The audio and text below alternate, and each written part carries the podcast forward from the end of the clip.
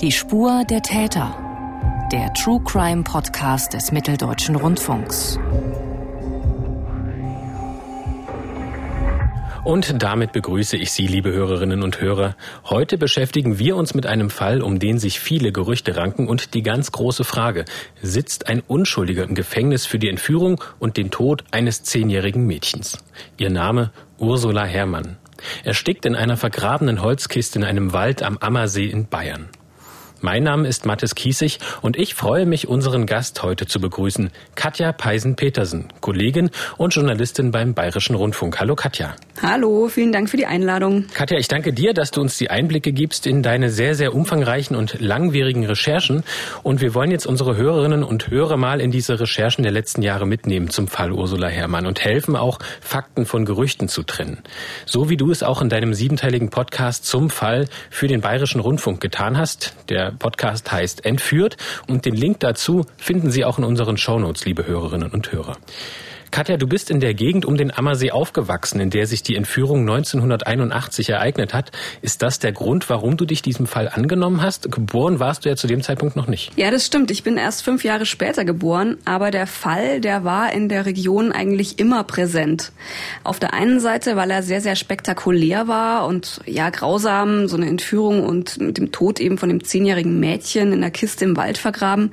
Und weil es natürlich auch lange keinen Täter gab. Das heißt, die Leute haben sich auch immer wieder so gefragt, na, wer war's denn? Ist der vielleicht noch unter uns? Und man hat immer wieder drüber geredet. Und irgendwann habe ich mir halt dann für meinen, also als ich dann Journalistin war, habe ich mir gedacht, ist eigentlich krass, dass über den Fall noch niemand so richtig in die Tiefe gehend was gemacht hat. Und dachte mir dann, okay, jetzt ist vielleicht mal Zeit, das auch journalistisch gesehen aufzuarbeiten. Hat denn die Tatsache, dass du aus der Region kommst, deine Recherchen irgendwie erleichtert? Also war es einfacher, Zugang zu den Beteiligten zu bekommen, weil du auch die Mentalität der Gegend kennst und natürlich auch den Dialekt der äh, Menschen dort verstehst? Also mit dem Dialekt, glaube ich, hat es nichts zu tun, weil man hört es mir ja an, ich rede jetzt irgendwie überhaupt nicht. Ich spreche keinen Dialekt, ich spreche nicht Oberbayerisch und man müsste wahrscheinlich, um dann nochmal so einen, noch mal einen engeren Zugang zu den Leuten zu bekommen, auch wirklich dann auch selber selber Oberbayerisch sprechen. Aber ich sag's mal so, ich weiß nicht, ob das jetzt vielleicht dadurch wirklich ein einfacher Zugang war, aber gerade bei dem Michael Hermann, bei dem Bruder von der Ursula, den ich begleitet habe, ist es schon so, wir sind einfach beide vom Ammersee. Wir kennen die Orte schon unser ganzes Leben lang und ich glaube schon, dass wenn man so die gleiche Herkunft hat, wenn man weiß, wovon man äh, spricht, dass es dann vielleicht auch leichter ist oder dass man also vielleicht auch eher ja, auf, auf, einer gleichen auf eine ja. Wellenlänge ist, genau. Mhm. Ja. Wir haben es jetzt schon kurz angerissen. Es geht heute heute um Ursula Herrmann, damals ein zehnjähriges Mädchen, 1981 eben am Ammersee verschwunden. Katja, wie kann man sich denn Ursula vorstellen und wie sind die Umstände ihres Verschwindens? Wo wurde sie denn zuletzt gesehen? Also Ursula Herrmann ist ein 1,43 Meter großes Mädchen. Sie ist schmächtig, hat blonde, kurze Haare und ist sehr schüchtern. Sie ist zurückhaltend und eher unauffällig. Und ähm, der Tag, als sie verschwindet, ist der 15. September 1981. Das ist in Bayern der erste Schultag. Abends ist Ursula bei einer Turnstunde im Nachbardorf. Also sie wohnt eigentlich in Eching am Ammersee. Die Turnstunde findet in Schondorf statt. Sie soll nach Hause kommen, ist dann aber nach der Turnstunde noch bei ihrem Onkel und bei ihrer Tante in Schondorf zu Besuch und ist dann noch zu Abend. Dann ruft der Vater von ihr an und sagt, sie soll jetzt wirklich kommen. Es ist dunkel, es wird dunkel, sie soll nach Hause kommen. Sie fährt dann von Onkel und Tante los gegen 19.15 Uhr mit dem Fahrrad und nimmt einen, den, den Weg am See. Das ist so, der geht so direkt am Ufer entlang praktisch. Und eigentlich hätte sie ja, sagen wir mal, spätestens eine Viertelstunde später wahrscheinlich zu Hause sein sollen. Aber Ursula kommt nicht nach Hause. Und ihr Bruder Michael, der ist damals 18 Jahre alt, der hat mir erzählt, wie er diesen Abend erlebt hat. Also er war gerade bei einem Freund. Dann äh, kam eben der Anruf, ich glaube um halb neun oder so, komm schnell nach Hause, die Ursula ist nicht da, wir müssen suchen. Mein Vater ist gleich um, glaube ich, kurz nach acht schon mit dem Auto in den Wald gefahren. Auch der, der Onkel kam dann von der anderen Seite. Also das ging tatsächlich ziemlich schnell. War eine, eine Sache, die auch von, von meiner Mutter stark angeschoben wurde, weil die einfach ein ganz, ganz äh, schlechtes Gefühl hatte. Also die hat schon sehr schnell gesagt, da ist was passiert. Also sie hat, auch wenn ich sie heute frage, hat sie gesagt, sie hatte sofort gewusst. Die Suche der Familie bleibt erfolglos. Ursulas Mutter stellt Vermisstenanzeige bei der Polizei und die leitet noch am Abend des Verschwindens eine größere Suchaktion ein. Bis auf Ursulas Fahrrad und ihren Turnbeutel wird aber zunächst nichts gefunden. Wie geht es dann weiter, Katja? Ja, also die Familie gerät natürlich mehr und mehr in Panik. Ähm, das ist mal das Erste. Sie suchen weiter auf eigene Faust, aber finden nichts. Es werden über die Medien Suchmeldungen auch geschaltet und es finden dann ähm, von Seiten der Polizei Suchaktionen im Waldgebiet und im und um den See herum statt. Also die Polizei ist mit einer Hundertschaft im Einsatz. Es sind sogar Taucher auch im See, die nach Ursula suchen. Aber es ist einfach keine Spur von Ursula da. Gefunden wird dann nur ein Fernglas und Polizisten entdecken einen ungefähr 100 Meter langen Klingeldraht, der über Äste von Bäumen gespannt ist, so in zweieinhalb Metern Höhe. Die Polizisten lassen diesen Draht aber hängen. Klingeldraht, das ist eine dünne Stromleitung, wie sie beispielsweise auch für eine Haustür verwendet wird. Also eher nichts, was man gewöhnlicherweise im Wald über Bäume gespannt finden würde. Warum das wichtig ist, das erfahren wir später noch. Zwei Tage nach Ursulas Verschwinden passiert dann etwas, das zunächst für noch weitere Fragezeichen sorgt. Bei Familie Hermann zu Hause klingelt das Telefon. Hier ein Originalmitschnitt der Polizei. Hermann?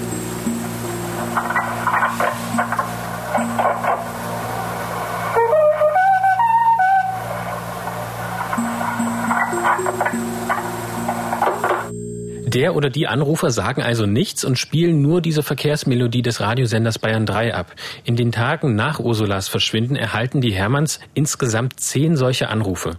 Und danach kommt per Post ein Brief bei den Hermanns an mit etwas mehr Inhalt. Wie sieht denn der Brief aus und was steht da genau drin, Katja? Ja, der Brief steckt in einem Umschlag. Dieser Umschlag ist mit Schreibmaschine geschrieben und adressiert an Michael Hermann Senior, Lehrer, also den Vater von Ursula. Der Brief selber ist so ein Erpresserbrief, wie man ihn wirklich aus Krimis kennt. Also so richtig klischeehaft hat da jemand aus Zeitungsbuchstaben einen Text zusammengepuzzelt. Und ähm, ich lese diesen Text jetzt einfach mal so vor, auch mit allen mhm. grammatikalischen Fehlern, wie er äh, da so vorkam. Und zwar ähm, steht da eben, wir haben Ihre Tochter entführt. Wenn Sie Ihre Tochter jemals lebend wiedersehen wollen, zahlen Sie zwei Millionen Mark Lösegeld. Wir werden Ihnen am Donnerstag anrufen wir werden uns mit Pfeifton melden.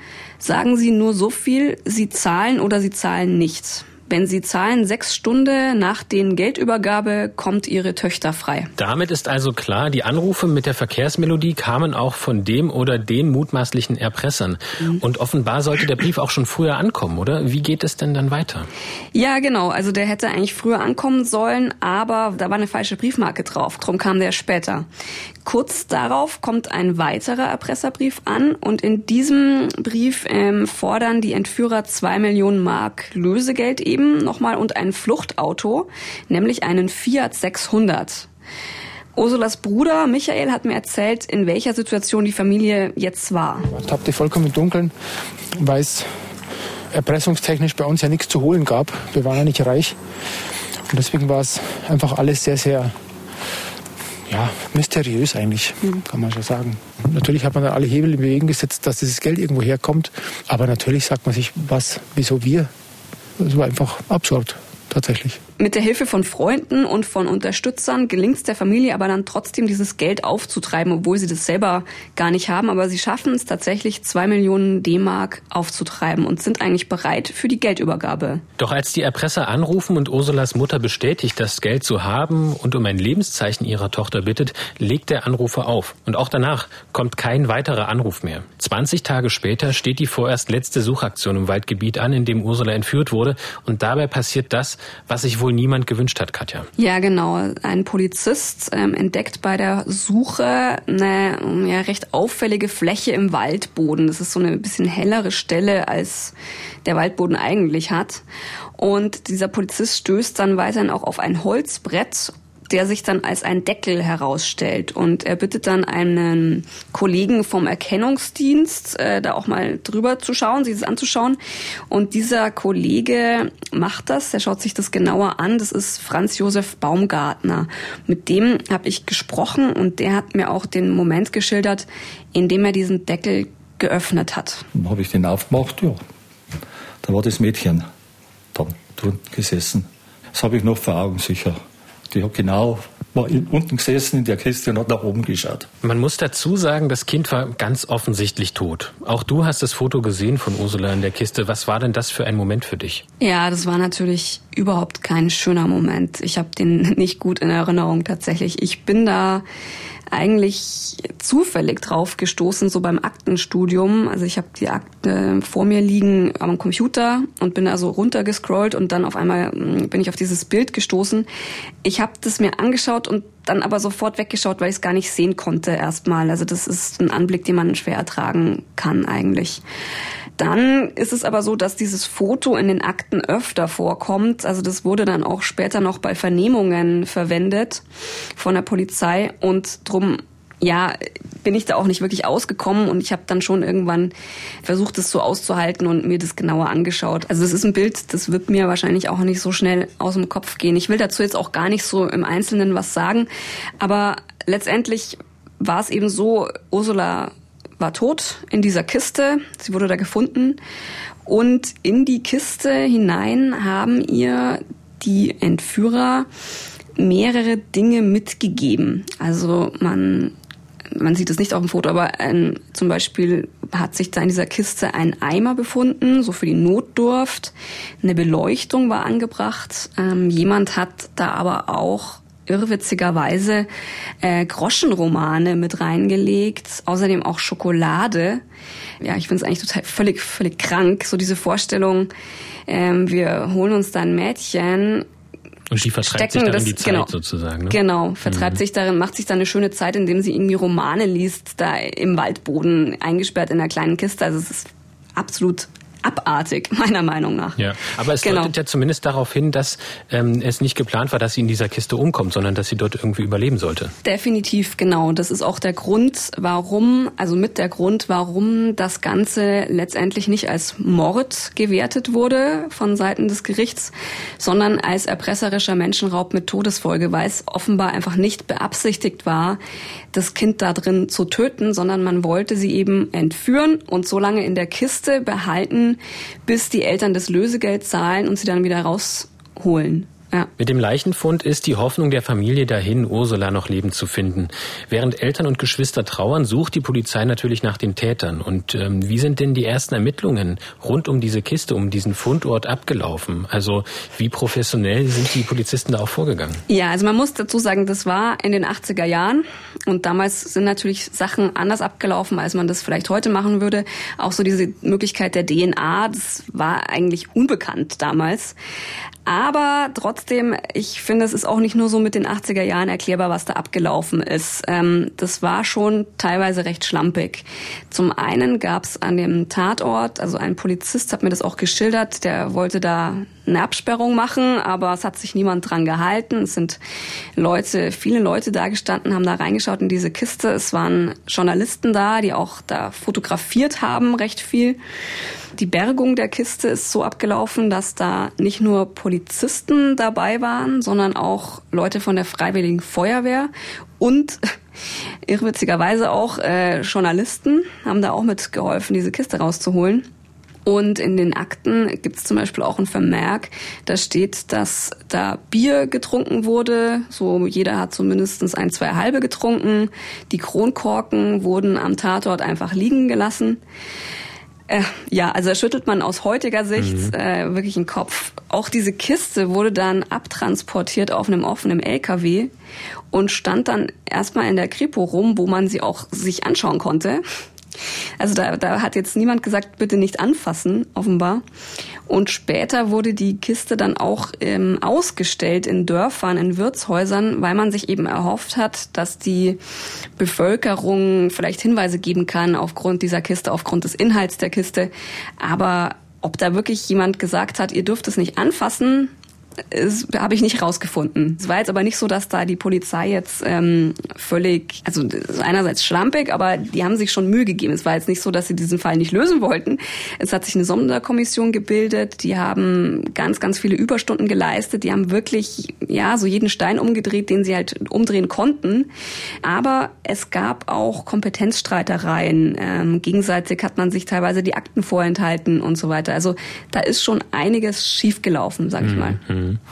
Was wissen die Ermittler denn darüber, wie Ursula gestorben ist? Und was sagt die Kiste, neben dem Punkt, den wir bereits angesprochen haben, denn schon darüber aus, wie die Täter agiert haben und welchen Hintergrund die Täter vielleicht auch hatten? Also der Gerichtsmediziner, mit dem ich mich unterhalten habe, der die, ähm, der das Mädchen eben gefunden hat und dann obduziert hat, der hat mir erzählt, dass sie äh, wohl also schon vorher bewusstlos wurde und dann währenddessen erstickt ist. Also, dass sie das gar nicht so mitbekommen hat, offenbar. Und in den Medien wurde immer früher so behauptet, sie wäre da qualvoll umgekommen, aber es war offenbar ein kleiner Trost für die Angehörigen, nicht so, dass das irgendwie ein, ein großer Kampf gewesen wäre.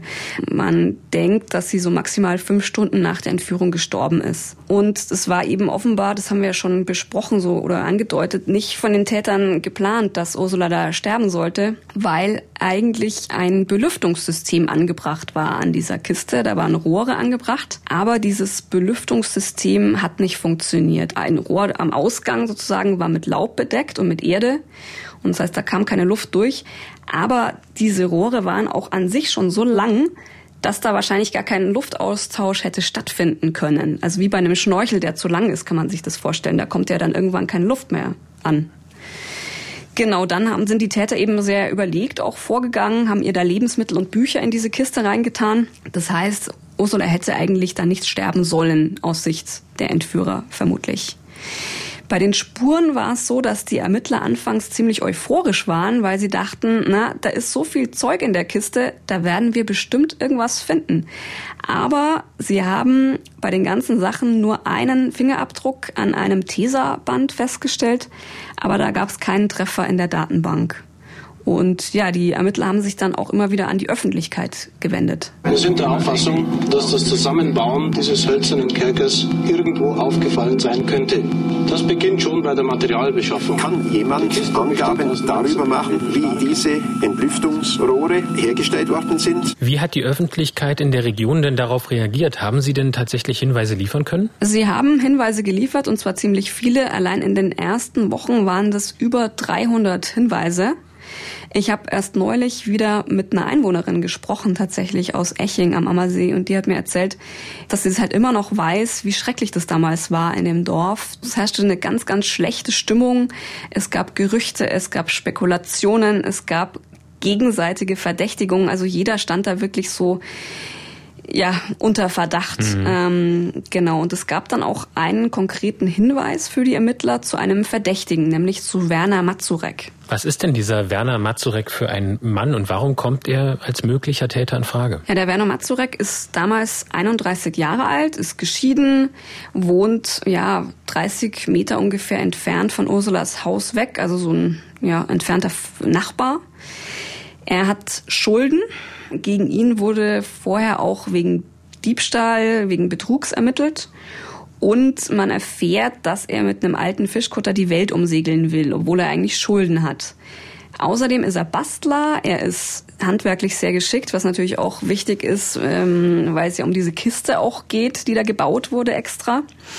Und ähm, die Polizei prüft eben und erfährt, dass er am Tattag in seiner Werkstatt gewesen ist, offenbar und am Abend einen Bekannten besucht hat und mit ihm dann äh, dort Risiko gespielt hat. Also er hat erstmal ein Alibi. Es finden dann Durchsuchungen bei ihm statt und das Umfeld von ihm wird auch befragt, unter anderem seine Ex-Frau.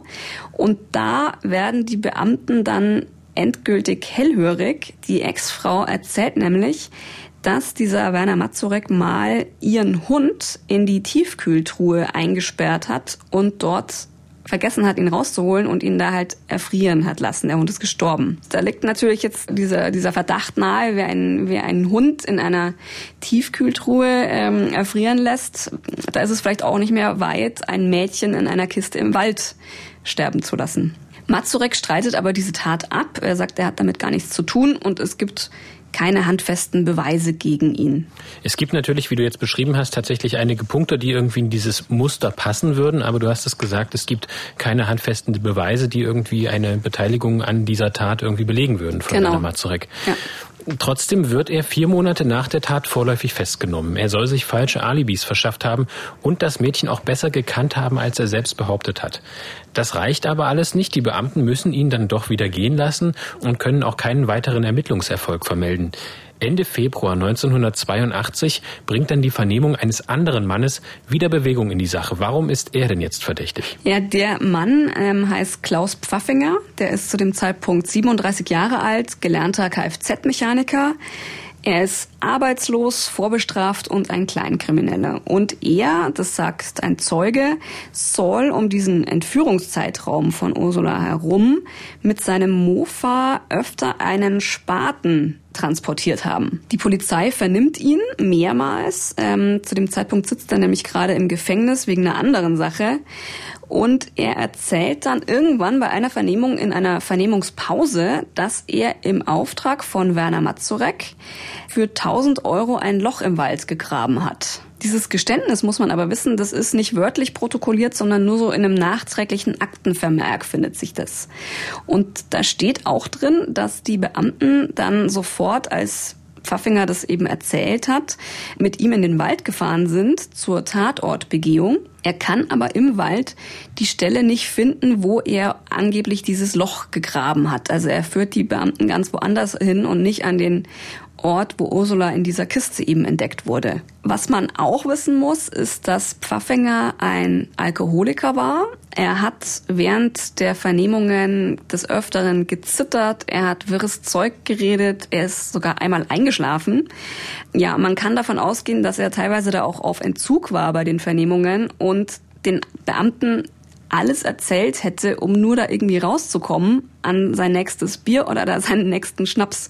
Und darum steht dann auch in einem Ermittlungsbericht von damals, ähm, dass Pfaffinger ein notorischer Lügner ist, dass er unglaubwürdig ist und dass er in den Augen der Ermittler damals nicht da dieses Loch gegraben hat, also dass man ihm einfach nicht glauben kann. Fassen wir also noch einmal für unsere Hörerinnen und Hörer zusammen. Ursula wurde 1981 tot in einer Kiste eingegraben in einem Wald am Ammersee gefunden. Offenbar sollte sie entführt werden. Der Plan ging schief und Ursula ist kurz nach der Entführung bereits verstorben. Die Zehnjährige erstickte eben in der Kiste. Die Polizei hat dann später mit einer Sonderkommission ermittelt und auch zwei Tatverdächtige ermittelt, allerdings immer nur mit Indizien und keinen wirklichen Beweis beweisen, auch wenn der eine den anderen noch mit beschuldigt hat, konnte man den beiden trotzdem nichts nachweisen. Drei Jahre nach dem Tod von Ursula rollt die Kriminalpolizei die Ermittlungen nochmal neu auf. Dabei gerät ein weiterer Mann ins Visier der Ermittler, einer aus den eigenen Reihen, besser gesagt ein Polizist in Frühpension. Katja, was machte ihn denn jetzt verdächtig? Also der war 35 Jahre alt damals ähm, und der war in Frühpension, weil er im Dienst angeschossen wurde. Ähm, er ist Jagdhelfer in dem Gebiet, in dem Ursula entführt wurde. Und ins Visier der Ermittler ist er zunächst mal aus zwei Gründen geraten. Zum einen haben die Ermittler mal, die waren mit Jägern unterwegs zur Tatortbegehung einfach im Weingarten, ohne dass die jetzt irgendwie unter Verdacht standen. Und die Beamten bemerkten bei dieser Tatortbegehung, wie der 35-jährige Mann eben sehr stark zitterte und auch schwitzte. Also relativ seltsames Verhalten letztendlich für mhm. jemanden, der eigentlich gar nicht unter Verdacht jetzt steht. Er hat außerdem für die Tatzeit kein Alibi und lebt laut Aussagen von anderen eben auch so über seine Verhältnisse. Außerdem haben Zeugen sein Auto mehrfach in der Nähe von diesem Kistenvergrabungsort gesehen auch am Tag der Entführung. Und lässt sich der Verdacht gegen den Ex-Polizisten dann irgendwie noch erhärten? Also es gab schon ein paar Sachen, die man gefunden hat und die so ein bisschen, ja, durchaus Indizien sind, die gegen ihn sprechen. Ähm, zum Beispiel haben die Ermittler Eichhörnchenhaare gefunden in der Kiste Da er Jäger ist, liegt es auch nahe, dass da vielleicht irgendwie da so eine Verbindung herrscht. Er hat eben einen ausschweifenden Lebensstil geführt. Ähm, er hatte so ein bisschen auch eine fragwürdige Vorgeschichte als Polizist. Da soll er mal mit Obdachlosen nicht so wahnsinnig super umgegangen sein. Aber dieses Verfahren wird 1989 dann letztendlich eingestellt. Also die Polizei hat wirklich viel bei ihm gesucht und das muss eine sehr, sehr große Belastung auch für ihn gewesen sein. Also es wurden auch seine Freunde und seine Bekannten ausgehorcht. Sein Bruder wurde verdächtigt und letztendlich hatte er dann irgendwann Magenblutungen und starb sechs Jahre später. Also es war mit Sicherheit auch da vielleicht mit einem Grund, so ständig unter Verdacht zu sein. Das heißt, wir sind jetzt inzwischen in den 90er Jahren, in denen der Verdächtige dann eben verstirbt. Die Tat war 1981 und es ist immer noch nicht geklärt, warum Ursula entführt wurde und dann in der Holzkiste erstickte. Wie stark wurden die Ermittlungen denn dann noch weitergeführt? Es droht ja wohl, dass die Akte als ungeklärter Todesfall geschlossen wird. Ja, genau. Also dieser Fall war halt immer offen und immer mal wieder hat man ein bisschen was gehört, aber das ist dann im Sande verlaufen. Aber die Ermittler wollten natürlich verhindern, dass dieser Fall einfach verjährt. Aber die Zeit ist ihnen auch irgendwie davon gelaufen. Juristisch betrachtet ist es nämlich eben so, dass erpresserischer Menschenraub mit Todesfolge nach 30 Jahren verjährt.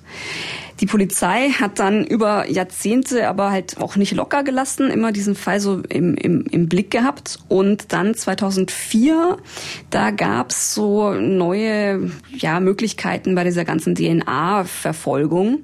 Und da haben sie wieder ganz neu angesetzt. Und ab 2007, 2008 haben sie auch angefangen, Telefone abzuhören in diesem Fall und Leute zu beobachten. Ursulas Bruder Michael hat davon aber gar nichts mitbekommen. Der hat eine eigene Familie gegründet in der Zeit ähm, und ist Lehrer für Musik und Religion geworden. Ich habe es auf die Seite geschoben. Also ich habe dem Ganzen einen Platz zugeordnet und ähm, habe mein Leben unter anderen Prämissen geführt. Also ich wollte versuchen, diese dieses Geschehnis, was natürlich als Schicksal immer im Hintergrund steht, nicht in den Vordergrund kommen zu lassen. Gleichwohl aber nicht zu verstecken oder zu verheimlichen, sondern ich bin auch damit umgegangen, aber nur eben bis zu einer gewissen Grenze. Das habe ich bis 2008, glaube ich, ganz gut geschafft. Aber mit der Präsentation von, von dem Verhafteten muss ich natürlich anders damit umgehen. Ja, die Verhaftung, von der der Michael Herrmann da spricht, die ist die totale Sensation. In den Medien geht es rauf und runter. Die Staatsanwaltschaft Augsburg präsentiert präsentiert nämlich 2008 einen Verdächtigen im Fall Ursula Herrmann. 27 Jahre nach der Tat. Wie ähm, sind denn die Ermittlungen denn weiter abgelaufen? Du hast auch gesagt, es wurden Telefone abgehört. Ähm, es wurden sicherlich die alten Akten noch einmal überprüft. Sind da weitere Verdächtige in den Fokus gerückt oder handelte es sich letztlich um die drei Verdächtigen, über die wir bisher schon gesprochen haben? Ja, genau. Also das ist nicht wirklich neu, die Verdächtigen. Das ist nämlich also der Hauptverdächtige, den die, die, die Staatsanwaltschaft da präsentiert hat, ist eben dieser Werner Mazurek, der, der ganz am Anfang im Fokus der Ermittler schon stand. Dieser Bastler mit dem alten Fischkotter, der die Welt umsegeln wollte, der, der den Hund in die Tiefkühltruhe hat mhm. äh, gesperrt. Und die Ermittler haben dann eben 2004 wieder angefangen, 2008 Telefone abgehört bei ihm, sein Haus durchsucht und ähm, dort bei dieser weiteren Durchsuchung eben ein Tonbandgerät entdeckt. Dieses Tonbandgerät ist eines der Hauptindizien, die dann verwendet wurden gegen ihn in, in dem Prozess, in dem anschließenden. Das ist ein Tonbandgerät vom Typ Grundig TK248. Wir erinnern uns noch einmal an diesen Erpresseranruf bei Familie Hermann, der eben über dieses Tonbandgerät abgespielt worden sein soll. Hermann?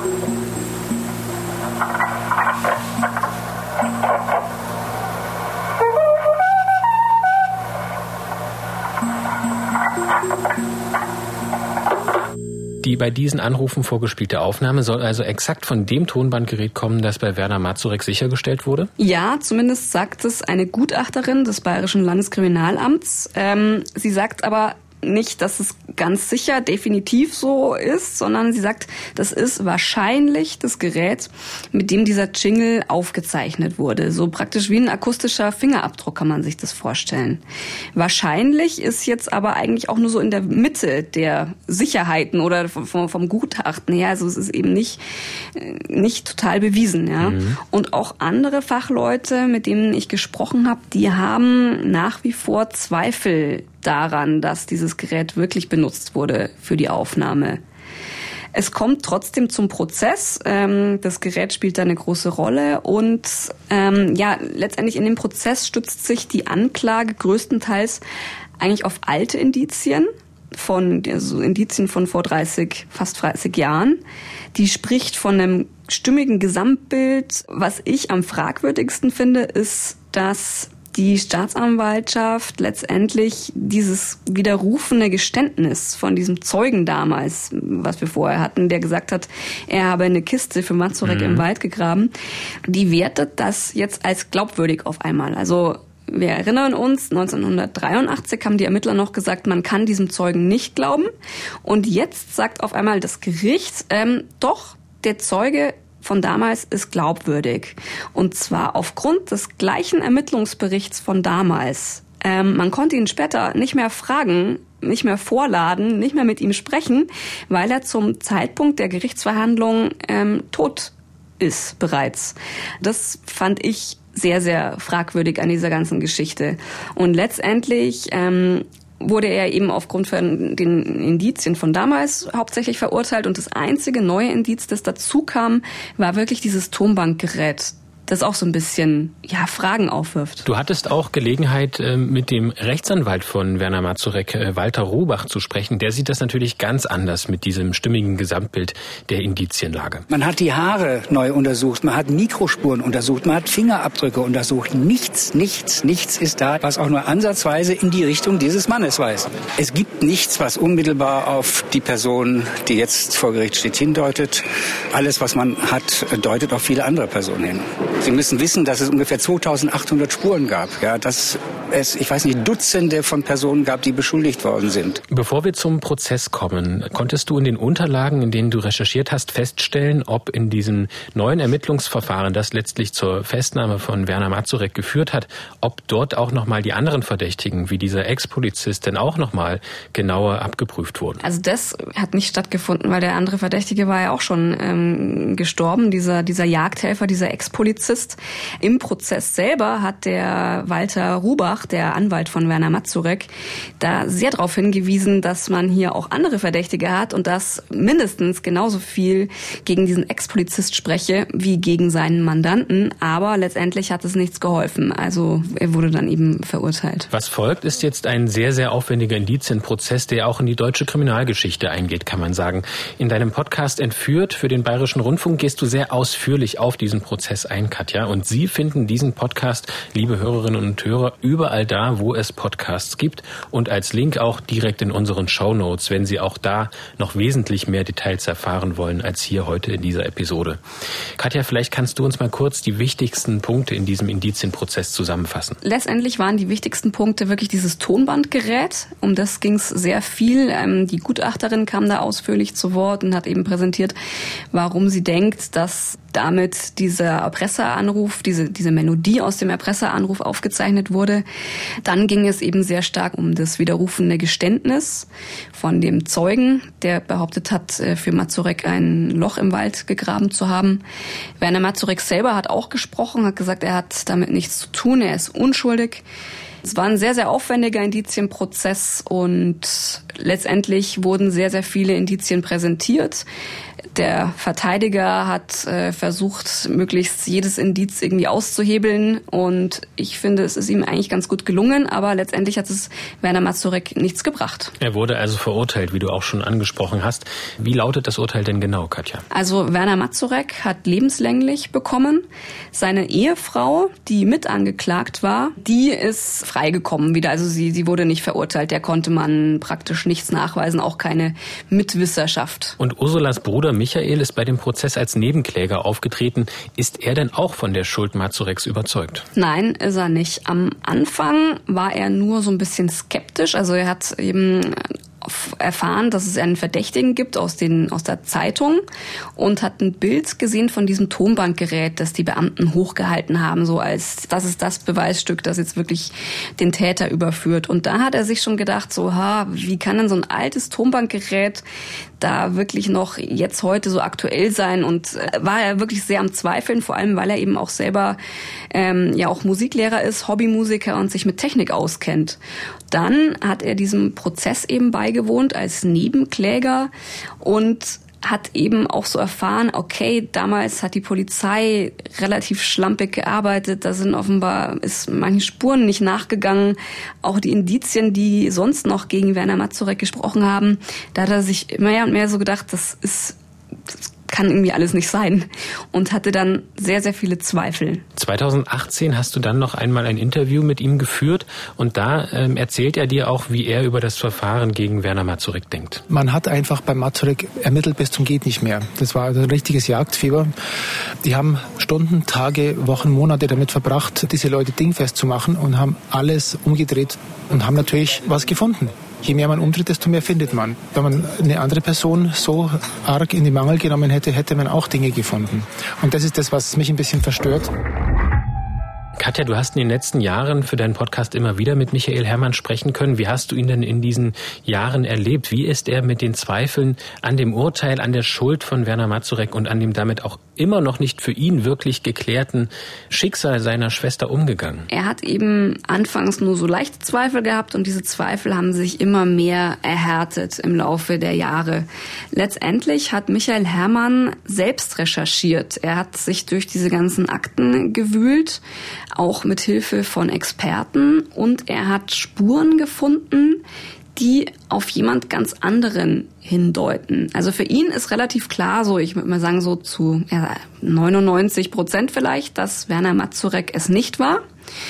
Und er denkt eben, dass damals Jugendliche was mit dieser Tat zu tun haben. Also am Anfang, als ich ihn kennengelernt habe und ihn da so begleitet habe auf seiner Suche nach der Wahrheit, da war er hoch motiviert und hat er gesagt, er will unbedingt diese neuen Spuren, diese Indizien bei der Staatsanwaltschaft einreichen, damit die neu ermitteln in diesem Fall. Aber letztendlich hatte er damit dann am Ende doch keinen Erfolg und also er ärgert sich, dass da einfach nichts gemacht wird. Bei deiner Beschäftigung mit all diesen Ungereimtheiten und den verschiedenen Sichtweisen hast du dich auch unabhängig davon mit dem verurteilten Werner Mazurek im Gefängnis getroffen. Wie offen war er da und wie hast du ihn erlebt? Also er war sehr offen. Er hat gesagt, ich darf ihn auch beim vollen Namen nennen. Er hat keine Geheimnisse und er wollte sich eigentlich permanent rechtfertigen, so von wegen, also dass er halt unschuldig ist und warum er unschuldig ist, hat er mir halt alle Argumente hat er zerpflückt. er giert überhaupt nicht nach irgendwelchen Sympathien, er will sich nicht beliebt machen, deshalb wirkt er auf mich ja auch sehr empathielos und eigentlich sehr kalt. Er ist aber auch wahnsinnig wütend, habe ich so das Gefühl. Ja, und ich sag's mal so, er wirkt wie jemand, dem ich so eine Tat zutrauen würde, weil er eben so kalt und empathielos ist. Ich kenne sonst niemanden, der so ist. Mhm. Aber das ist wirklich nur ein Gefühl. Mhm. Aber auf der anderen Seite denke ich mir auch, wenn ich jetzt selber unschuldig hinter Gittern wäre, wenn es jetzt wirklich so wäre, würde ich da nicht vielleicht auch irgendwann kalt und wütend werden und empathielos dem Opfer gegenüber, weil ich mir denken würde, hey, ich war es nicht und ja, toll, es ist halt passiert, ja, aber da kann ich jetzt auch nichts dafür und ja, so. Bei dem Besuch in der Justizvollzugsanstalt hast du auch Werner Mazurek auf ein abgehörtes Telefonat angesprochen. In einem Telefonat hat er Ursulas Tod nämlich als Betriebsunfall bezeichnet. Hören wir noch einmal in einen Ausschnitt aus deinem Podcast, wo es genau darum geht und wo du eben den Mitschnitt aus dem Gespräch hast. Ja, wobei ihnen ja nicht nur angekreidet wurde, dass sie sich über Verjährungsfristen unterhalten haben, sondern auch dass dieses Wort Betriebsunfall gefallen ist im Zusammenhang mit. Was ist daran komisch? Naja, es ist ja ein Mädchen, das auf ziemlich grausame Art getötet wurde in einer Kiste immer. Was Sie da sagen, das war nicht grausam. Ein Erstickungstod ist nicht grausam, der ist sehr euphorisch. Das ist nicht von mir, Professor Eisenmenger. Das ist kein Dummkopf. Zur Erinnerung, Professor Eisenmenger ist der Gerichtsmediziner, der Ursula obduziert hat. Wo haben wir stehen geblieben? Bei dem Betriebsunfall. Betriebsunfall. Was passiert, wenn ein Konstrukteur baut eine Handkreissäge mit allen Schutzvorrichtungen und der depperte Verbraucher schneidet den Finger ab? Wie nennen Sie das? Das ist ein Betriebsunfall, oder? Wenn einer eine Entführung vorbereitet, recht und schlecht und auch immer, sorgt dafür, dass dem Kind nichts passiert. Was ist das? Tja, Betriebsunfall. Ganz einfach. Klingt komisch, ist aber so. Okay. In deinem siebenteiligen Podcast nimmt dieser Besuch bei Werner Mazurek noch einen wesentlich größeren Raum ein. Deshalb noch einmal der Hinweis an Sie, liebe Hörerinnen und Hörer, wenn Sie noch mehr zu diesem spannenden Kriminalfall erleben möchten, dann hören Sie den Podcast Entführt überall da, wo es Podcasts gibt und als Link auch bei uns in den Show Notes. Dein Fazit, du hast ihn ja schon beschrieben, wirkt er wie jemand, der zu Unrecht im Gefängnis sitzt? Ehrlich gesagt, ich habe da immer noch kein Fazit. Das ist bei mir, also ich werde darauf gefragt, so äh, war er es, war er es nicht. Es kann sein, mhm. es kann nicht sein. Vielleicht ist er auch einfach nur stinkwütend. Das ist wirklich total schwer. Und wieso, wir hatten es ja auch schon angesprochen, wieso schätzt denn Michael Herrmann Werner Mazurek nicht als den Schuldigen für den Tod an seiner Schwester ein? Wie kommt er zu diesem Ergebnis für sich selbst? Also er sagt zum Beispiel, dass die Tat nicht zu Werner Mazurek passt und Werner Mazurek auch nicht wirklich zu dieser Tat. Also Werner Mazurek ist sehr, sehr ja, direkt, der fackelt nicht lange, der macht Dinge, denkt Michael Herrmann schnell, zack, fertig. Und diese Tat, diese Entführung von Ursula Herrmann, die ist ja total ausgeklügelt gewesen. Also da waren ja auch so wirklich so richtig ganz viele klischeehafte Elemente einer Entführung mit drin, wie so ich schnippel mir irgendwelche Zeitungsausschnitte zusammen und mache daraus einen Erpresserbrief. Ich mache einen Klingeldraht, den spanne ich über Bäume als Warnsystem.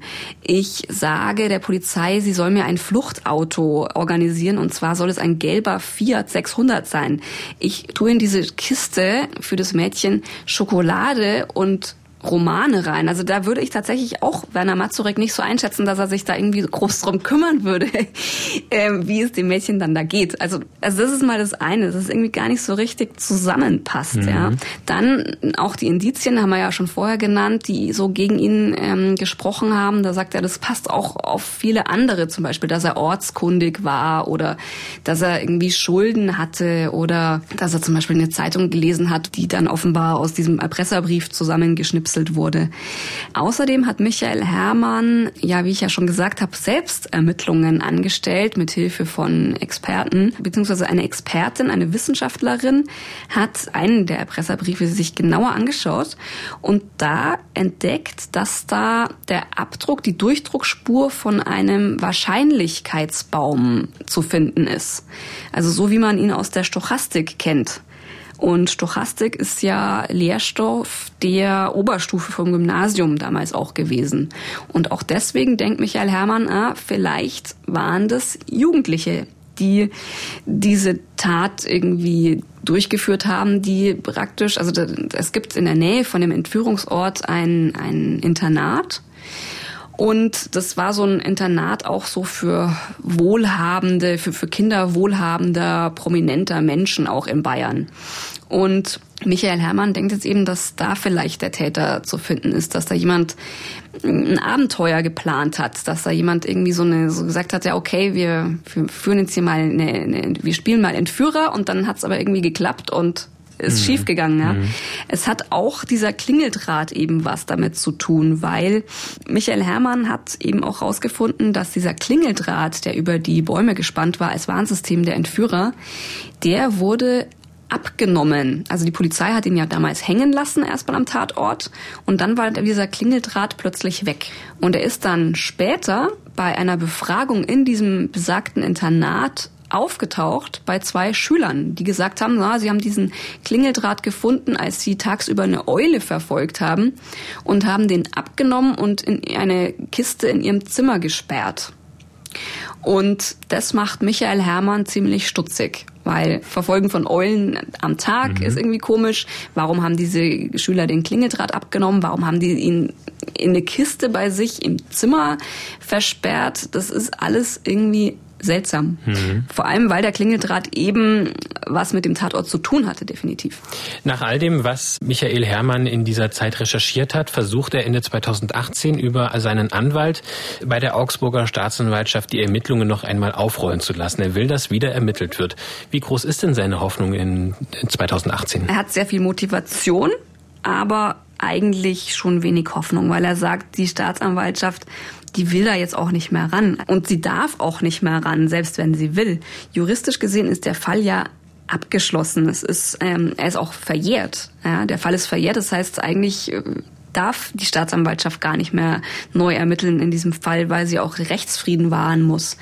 Aber er ist einfach sehr hartnäckig. Er will, dass die Wahrheit ans Licht kommt und Aufklärung. Und deswegen reicht er dann letztendlich diese Indizien 2018 bei der Staatsanwaltschaft ein. Ja, mit welchem Ergebnis? Also was sagt die Staatsanwaltschaft dazu? Die Staatsanwaltschaft sagt, dass sie nicht mehr neu in diesem Fall ermittelt, weil die Tat eben verjährt ist. Und allein aus diesem Grund kann sie jetzt keine neuen Ermittlungen anstellen.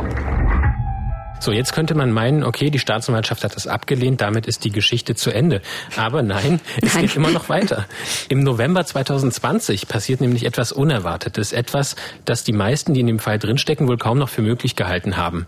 Bei mehreren Medienunternehmen und den Ermittlungsbehörden kommt ein Bekennerschreiben an. Was steckt da drin und wer ist der Absender? Ja, dieses Bekennerschreiben ist sehr, sehr detailliert. Da behauptet jemand, dass er Ursula damals entführt und getötet hat. Er beschreibt, warum er das gemacht hat und wie er die Tat geplant und ausgeführt hat.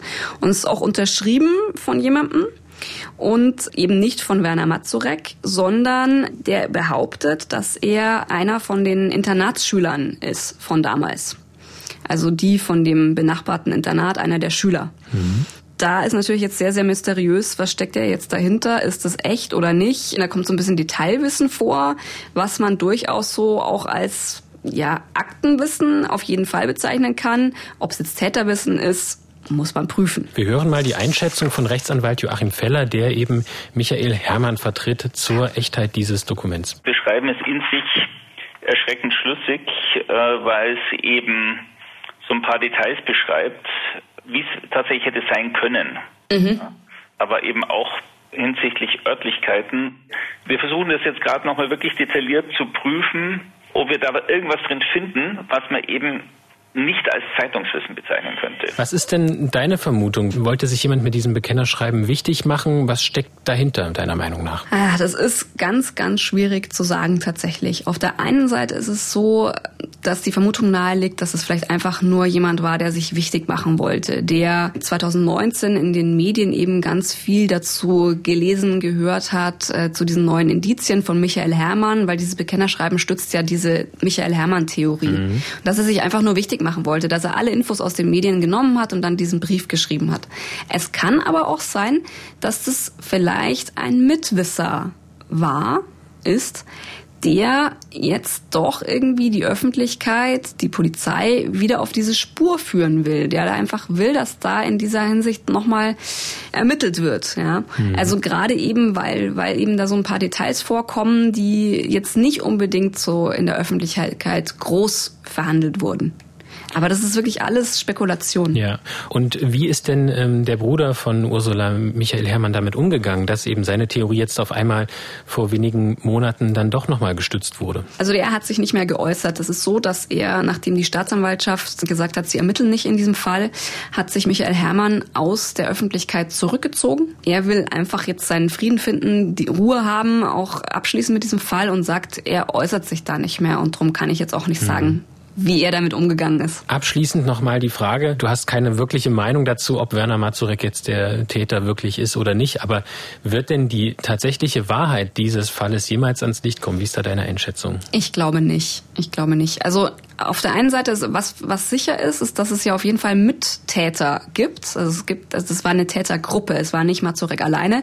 Und diese Mittäter schweigen. Und sie haben schon sehr lange geschwiegen und ich vermute mal, dass sie wahrscheinlich für immer schweigen werden. Mhm. Was halt diesen Fall so frustrierend macht, ist, dass auf der einen Seite dieser Fall juristisch gesehen abgeschlossen ist. Es ist jemand rechtskräftig verurteilt.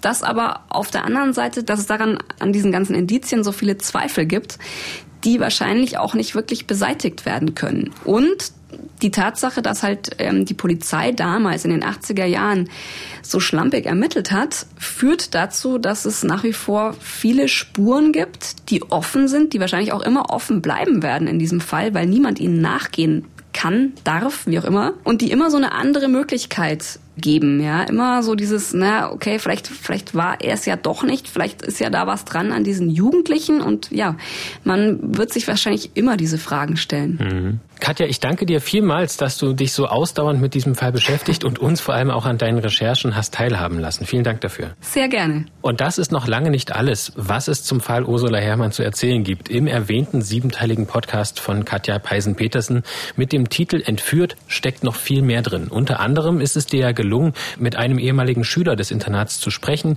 der den Klingeldraht in seinem Zimmer aufbewahrt hatte. Du hattest es schon angesprochen. Mhm. Auf jeden Fall ist dieser Podcast eine große Hörempfehlung. Der Podcast Entführt, den finden Sie überall da, wo es Podcasts gibt und auch als Link direkt in unseren Show Notes.